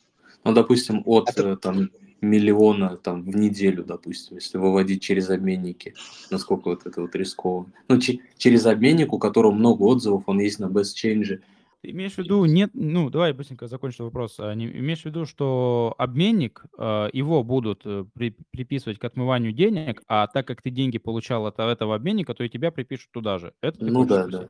Можно ли считать, что ты тоже отмывал деньги, если ты заберешь деньги у обменника, который э, причастен к отмыванию денег? Не знаю, вряд ли. Ну, то есть ты в любом случае будешь говорить о том, что ты менял крипту и сможешь предоставить доказательства о том, что ты переводил и ну, отмывание денег. Нет, не, не уплату налога, и то тебе не уплату налога не смогут предъявить, ты скажешь, я только сегодня получил, и до 30 апреля у меня есть возможность подать 3 НДФЛ. Кстати, а, то есть там да. какой-то срок определенный да, дается, да? Да, мы говорили об этом в начале, да. Ну, я пропустил подкаста. просто. Да, да, есть определенный срок, там налоговой подачи, налоговой декларации. Все, mm-hmm. ладно, переходим дальше. Спасибо. А, спасибо большое за вопрос. Прошу прощения, что так резко кого-то обрываю, но надо двигаться. Real Lex 777. А, слушаем твой вопрос. Вопрос-ответ. Вопрос-ответ. Вечер добрый, дождался наконец. Всем привет. Смотрите, смотрите ситуацию, обрисую, а потом задам вопрос. Вот, допустим, а, через P2P э, выводим деньги, ну, достаточно крупную сумму на Сбербанк. Деньги эти частями, соответственно, дробим, чтобы вопросов не было. Потом со Сбербанка, с личного счета деньги переводим на брокера Сбербанк. В брокере покупаем акции заинтересуется ли такой схемой налога и сможет ли она как-то ее отследить. Налоговая, как только ты брокеру какого переведешь, она сразу заинтересуется. У нас э, брокеры в Российской Федерации автоматически передают в налоговую. Они нет, они не передают, они являются агентами, и они в течение в конце, когда они отдают отчетность, они все твои транзакции э, посчитают сами тебе автоматически налог и сами автоматически с тебя его снимут. Нет, это ясно. Там, на, там налог на подоход идет, соответственно. Они автоматически списывают, так как э, являются налоговым агентом. Это я в курсе. Вопрос про саму операцию, то, что поступает на счет денежные средства, дробные какие-то там суммы, ну, скажем так, э, значимые. И потом эти деньги, они не выводятся, они не обналичиваются, за что конкретно зацепится налоговая. Mm-hmm. А они просто внутри счета, там есть такая функция в личном кабинете ну, я понял, я понял, я понял, вот, я понял. Ты просто, как ты бы. просто переводишь их на Сберброкер и просто спокойно покупаешь акции, то есть ты их не выводишь, не обналичиваешь, а оставляешь ну, внутри того же Сбера. Ну хорошо, ну то есть ты из крипты переходишь в фанду, ну как бы да, и да, все. Да. Ответ-то какой получается у нас вот, по налоговой? В моменте будет она обращать внимание или нет? В моменте не будет. А, больше может банк э, заинтересоваться, если большие суммы проходят по карте то вот банк может заинтересоваться, так как а, а он не в силу своей заинтересованности, а в силу того, то, что банки же находятся под а, ну, регуляцией тоже, и, соответственно, когда у тебя какой-то предел транзакций критический сумм происходит, то есть они передают эту информацию, и там решения там есть, да, в банках есть различные аналитики и различные службы безопасности, так и дальше есть там Росмониторинги, там и в ЦБ тоже есть различные службы. Я, Соответственно, перебью, вот. может, вот смотри, я слышал такую информацию, она есть, что если карта, допустим, премиальная, она рабочая, там есть оборот, ты платишь коммуналку, там прочее, то есть постоянно ей ешь, пользуешься, да, то да, это да, уже нет. такой момент менее заметный будет, и вопросов меньше да. будет. Да, это тоже, да. Если ты чисто загоняешь деньги и снимаешь нал, то вопрос будет практически сразу. Если ты действительно картой пользуешься, тебе там заходит, то и ты там не превышаешь вот эти 600 тысяч, да, одной транзакции Росмониторинга, то, да, ты там будешь там условно попадать в те 5% людей там или там меньше, да, которые так живут вообще просто. Ну, в плане зарабатывают и так живут, и ты не будешь такого интереса. А 600 тысяч это в день или в неделю, месяц. в месяц? Это как? В месяц, да. Ну, понятно. Ладно, понял, спасибо. Все, парень. спасибо большое за вопросы. Переходим дальше. Э, так, идем дальше. Давай вот ФК, э, ФКСМ. А, скажите, пожалуйста, а насколько нормальная такая ситуация, когда после обмена на P2P площадки в личку потом пишет человек то, что может стать э, личным менеджером для быстрого перевода денежных средств в следующий раз? Я так полагаю, этот человек просто хочет в, обход площадки P2P, потом как-то чего-то кого-то якобы на доверии с тобой поработать. Правильно, Кредо, я понял вопрос? С таким не сталкивался, если честно. Не, я сталкивался, тоже писали на Binance после вывода, ну, как бы о том, то, что если нужно, вы можете писать мне в Твиттер, ой, в Твиттер, в Телегу, вот, и совершать там более быстрый обмен. Ну, мне, например, это стрёмная тема, и я больше не пользовался этим обменником. Я услышал, спасибо. О, вот это хорошо, вот это мужик прям. Спросил, пока все отлично. Денис, давай, э, слушаю тебя. В общем, вопрос хочу вернуться немножко к предыдущему, который задавали. Э, парень говорит, что, вот, грубо говоря, есть возможность выводить средства примерно там 40-50 тысяч в месяц. Стабильно на карточку, то есть и получать их, соответственно, никто с тобой не будет спрашивать и никто не будет заниматься. Mm. Есть возможность выводить э, этих средств на карточку, например, есть зарплатная карточка Сбербанка, по которой происходит движение средств. Есть карточка Альфа, по ней движения средств нету, но там есть второй счет депозитный, но с процентными ставками. Есть третий счет ВТБ, который просто пустой. Как лучше это осуществлять? Э, кидать, во-первых, на один счет, либо каждый месяц на отдельные карточки. Вопрос, если эта сумма ежемесячная со временем станет больше, то есть, грубо говоря, сейчас она составляет 40 тысяч, грубо говоря, каждый месяц, а через там месяца 3-4 она будет составлять 70-80 тысяч. В-третьих, а, выбирать именно в P2P на Binance одного человека, который занимается обменником, или лучше их тоже менять, ну, для улучшения само, самой ситуации. И есть ли смысл действительно, если у тебя будет постоянный стабильный доход, вывод средств на этих карточках, а, именно зарегистрироваться именно в самой налоговой, чтобы эти пополнения, как бы эти проценты налоги потом шли за счет тебе, если ты сидишь постоянно, грубо говоря, в этом. И задаст ли налоговый вопрос, э, откуда ты взял первоначальные средства на вот эти вот выводы. Так как она, вы говорите, так как она берет именно проценты с вывода средств на карточке. Будет ли у нее вопрос, откуда у тебя такая сумма, и будут ли задавать вообще, какая сумма именно у тебя крутится в крипте, с чего ты получаешь такой доход. Я быстро скажу о том, то, что выводить надо на зарплатную карту, потому что ты ей пользуешься и дальше пользоваться. Выводить, как я сказал, или прямым обменом в обменнике или кэшин. А, по поводу налоговой, я думаю, тут вообще не стоит париться. Ну вот при таких суммах 40-50 тысяч. И вопросов, какая сумма у тебя в крипте, а, ну вот там чате пишут, таких тоже нужно просто посылать куда подальше. Их это не должно волновать. Ну, я надеюсь, ты разумный человек, не будешь говорить об этом никому. То есть, грубо говоря, они берут именно процент с того, что ты получил на карточку средства. То есть их больше ничего это не волнует, не должно волновать. Конечно. Ну, ну представь, у тебя сегодня э, находится э, там 100 тысяч долларов там в каком-то активе. Завтра этот актив падает в ноль. У тебя ноль.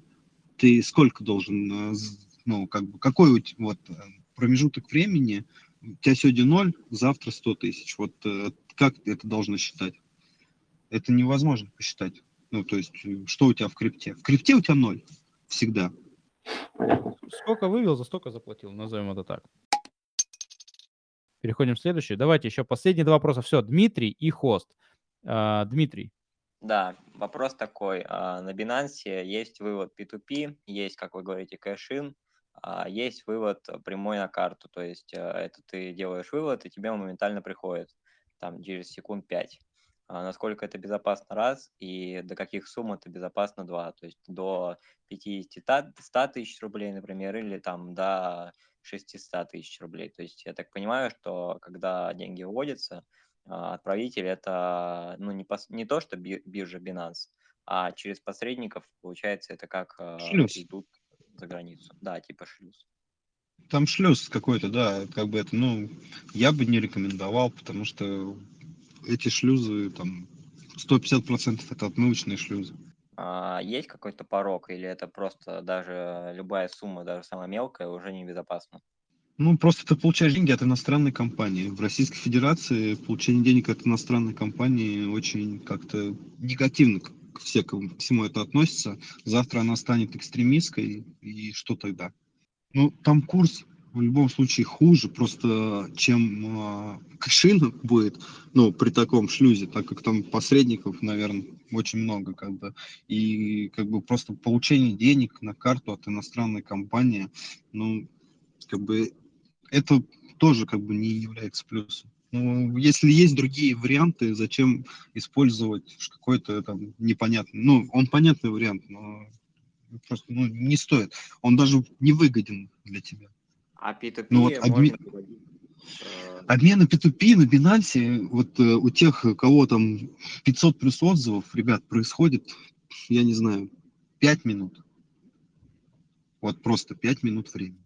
Это можно сделать с мобильника, стоя в магазине. Ну, как бы, я не понимаю, зачем искать э, каких-то другие варианты, ну, которые по безопасности более стрёмные. Ну, просто, то есть и можно там, э, если там мы говорим там о действительно больших суммах, вот там это, можно у обменника реально найти личного менеджера, хотя я думаю, за большими суммами даже а, владелец обменника станет ваш личным менеджером. P2P, а, правильно понимаю, до 500 тысяч. Ну, я рекомендую, да, до 500 тысяч рублей как бы P2P использовать, ну, единоразово как бы. Просто дальше, ну, нет никакого особого смысла. Все, понял, спасибо. Все. Спасибо большое за вопрос. И последний вопрос. Hypercake.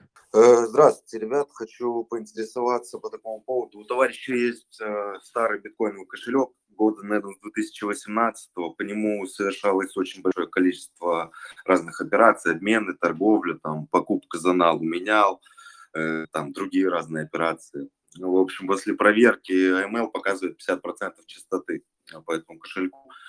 Вот. Э, на самом кошельке оказывается биток из абсолютно разных источников, там обменники, Dark Market, скам проекты, финики там, и тому подобное. Вы говорите, заплатил 13% э, налоговой и, в принципе, белый нал получается.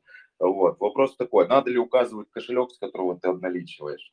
Проверяет ли налоговая история по этому кошельку? И надо ли объяснять источник дохода? Ведь это вообще, ну, за 3-4 года, грубо говоря, это сделать очень сложно. И какие могут быть последствия по грязному кошельку, грубо говоря, вот по объему? Ну вот э, по грязному обмену тут, конечно, сложнее, но с налоговой сейчас ничто, ничего не требует, и даже если ты им предоставишь, вряд ли кто там даже сможет посмотреть. Ну, я верю, что там есть разбирающиеся люди, но 95% э, при слове биткоин могут только округлить глаза.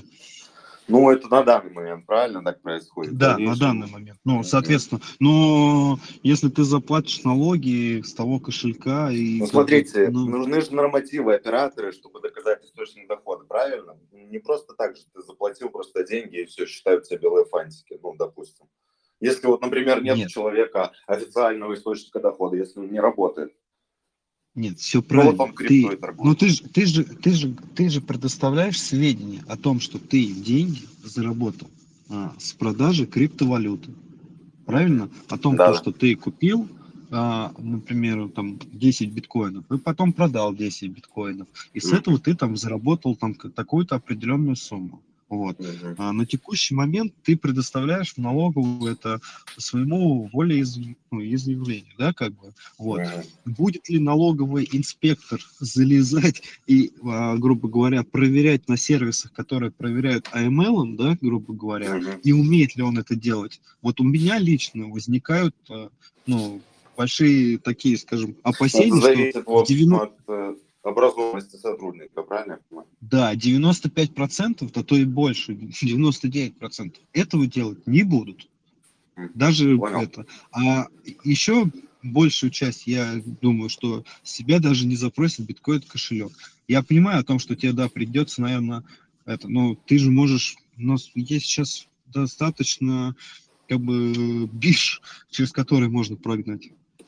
Ну, понятно, тот же Binance сейчас э, делает 25% частоты, например, и при желании как бы можно деньги. Конечно, ты заводишь на Binance, счет. выводишь на другой кошелек, и все, и потом как бы опять заводишь Я на Binance понял. со стопроцентной частотой. Спасибо. Все, спасибо большое. Так, последний. А, да, хост. Меня слышно? Все нормально? Да, меня слышно, давай. А, какой вопрос? А, по поводу, вы говорили про недвижимость, про а, машины если брать в учет то, что основные э, жилые помещения это вторичка, ты же можешь договориться, допустим, с продавцом о том, что в договоре была цена, допустим, Хост, тебя очень плохо слышно, правда, проблемы с интернетом у тебя. Я просил задать свой вопрос в чате. Давай я тебя отключу. А, я просил Нет, я хосту вопрос усл... Слушай, я услышал хоста вопрос, он имеет в виду о занижении стоимости в ДКП при совершении сделок операций с недвижимостью указать наличкой меньшую сумму. а, я тебе могу сказать, что 99% продавцов на это не согласится. Потому что если они будут занижать ниже кадастровой стоимости, там тоже будет им налог какой-то выставляться. Уже да, давно э эту тему налоговая схавала. Ну, слушайте, а если возместить им, скажем так, тот ущерб, ну, хост, э, тут вопрос, знаешь, э, такой, что возместить. Допустим, вот ты незнакомому человеку хочешь а объяснить? Вообще Я... какая-то скидка? Да, все-таки у нас просто очень большая проблема с интернетом у хоста, и получается задержка в течение, ну, где-то 5 секунд. Поэтому мы слышим его вопрос, а он нас еще не слышит. Хост, пожалуйста, закончи свой вопрос в чате текстом, но мы пока вот Кредо понял твой вопрос, он на него ответит, и мы заканчиваем по поводу возмещения. Я понимаю тоже, о чем он. У меня была такая ситуация, когда я покупал квартиру еще лет шесть назад, вот когда указывали меньше стоимость, да и при продаже машины тоже просят ну, указать сейчас, меньше. Сейчас, сейчас очень проблемно с этим. Люди стали более грамотные, и вот это занижение стоимости, там сейчас опять появилось, вот а, после занижения стоимости в ДКП появилось очень много скамеров, которые стали народ скамить, о том, то, что ты занижаешь стоимость в ДКП, э, они потом обращаются в суд. Ты получаешь сумму по ДКП, которую, а они получают обратное имущество. И разница их не профит. Все.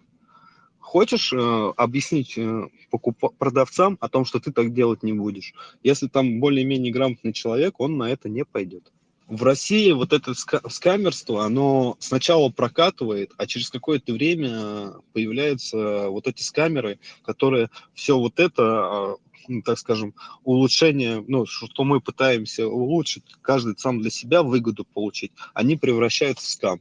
И туда начинает в этот скам влетать очень много людей. Все, заканчиваем? Или хочешь дать еще? Вот последний у нас руку тянет. Иксарикс. Есть у тебя желание ответить ему? Давай, давай. Уж 10 часов, давай, давай Давай. Иксарикс, говори, ты будешь последним. Слышно, да, раз, два. Да. Короче, вопрос. Если я декларирую крипту, я ее обязан декларировать за последний год, правильно? Ну, вопрос э, какой? Давай просто э, к чему? Вопрос Ты должен такой... задекларировать Давай, не, все, крипту, да? не крипту задекларировать, а задекларировать доход, полученный да, от продажи криптовалют. Да. И а, я вывожу, допустим, через P2P с Binance, да, этот доход. Получается, что крипта, э, что его будут, ну, налоговая его будет проверять у Binance, и у меня там на балансе, допустим, лежит э, сумма в крипте. Будет ли вопрос, откуда эта сумма первоначально взялась до этого года или нет? Не будет вопроса. Отлично. А второй быстренький вопрос. Если постоянно получаю P2P там 100 тысяч рублей в месяц, да, при этом не трудоустроен, будут ли вопросы или лучше задекларировать? Вот, все. Ну, за 100 тысяч, не знаю, вряд ли будут вопросы в месяц. Если мы, ну, опять же, тут много если есть. Если мы не дойдем до автоматической передачи данных в налоговую, если мы до этого дойдем, вопросы будут ко всем. Окей, спасибо. Все, спасибо большое. Итак, ну что, закончили? А, блин, у нас стрим уже два с половиной часа, кажется, если не ошибаюсь. Есть тебе что-то сказать на прощание? Ну, я, наверное, просто очень устал уже как бы от нашего сегодняшнего разговора. Вот, ну, на прощание, ребята, самое главное, все будьте осторожны и проявляйте осмотрительность в своих сделках и любых операциях. И нужно э, относиться вот ко всему очень как бы вот именно осмотрительно да, и осторожно. И не борщить.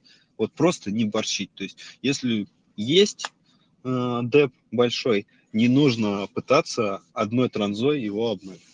И на этой замечательной ноте мы закончим наш двух с половиной часовой подкаст. Я хочу поблагодарить в, в первую очередь э, Креда, который, ну, я думал, подкаст будет час, но так как он пилотный, зато у нас получился неебический, я по-другому не могу сказать, качество материал. Вот. Спасибо большое, Кредо, что уделил такое большое количество времени. Спасибо большое всем слушателям, которые нас сегодня слушали. И запись подкаста, напоминаю, будет э, в течение нескольких дней. И, увы, я где-то процентов 20 первых забыл поставить на запись, поэтому поздравляю всех тех, кто был с нами с самого начала. Вот, а, ждем следующего подкаста по поводу обменников и готовьте свои вопросы, ждите, следите на канале за анонсами. Всем пока, всем спасибо.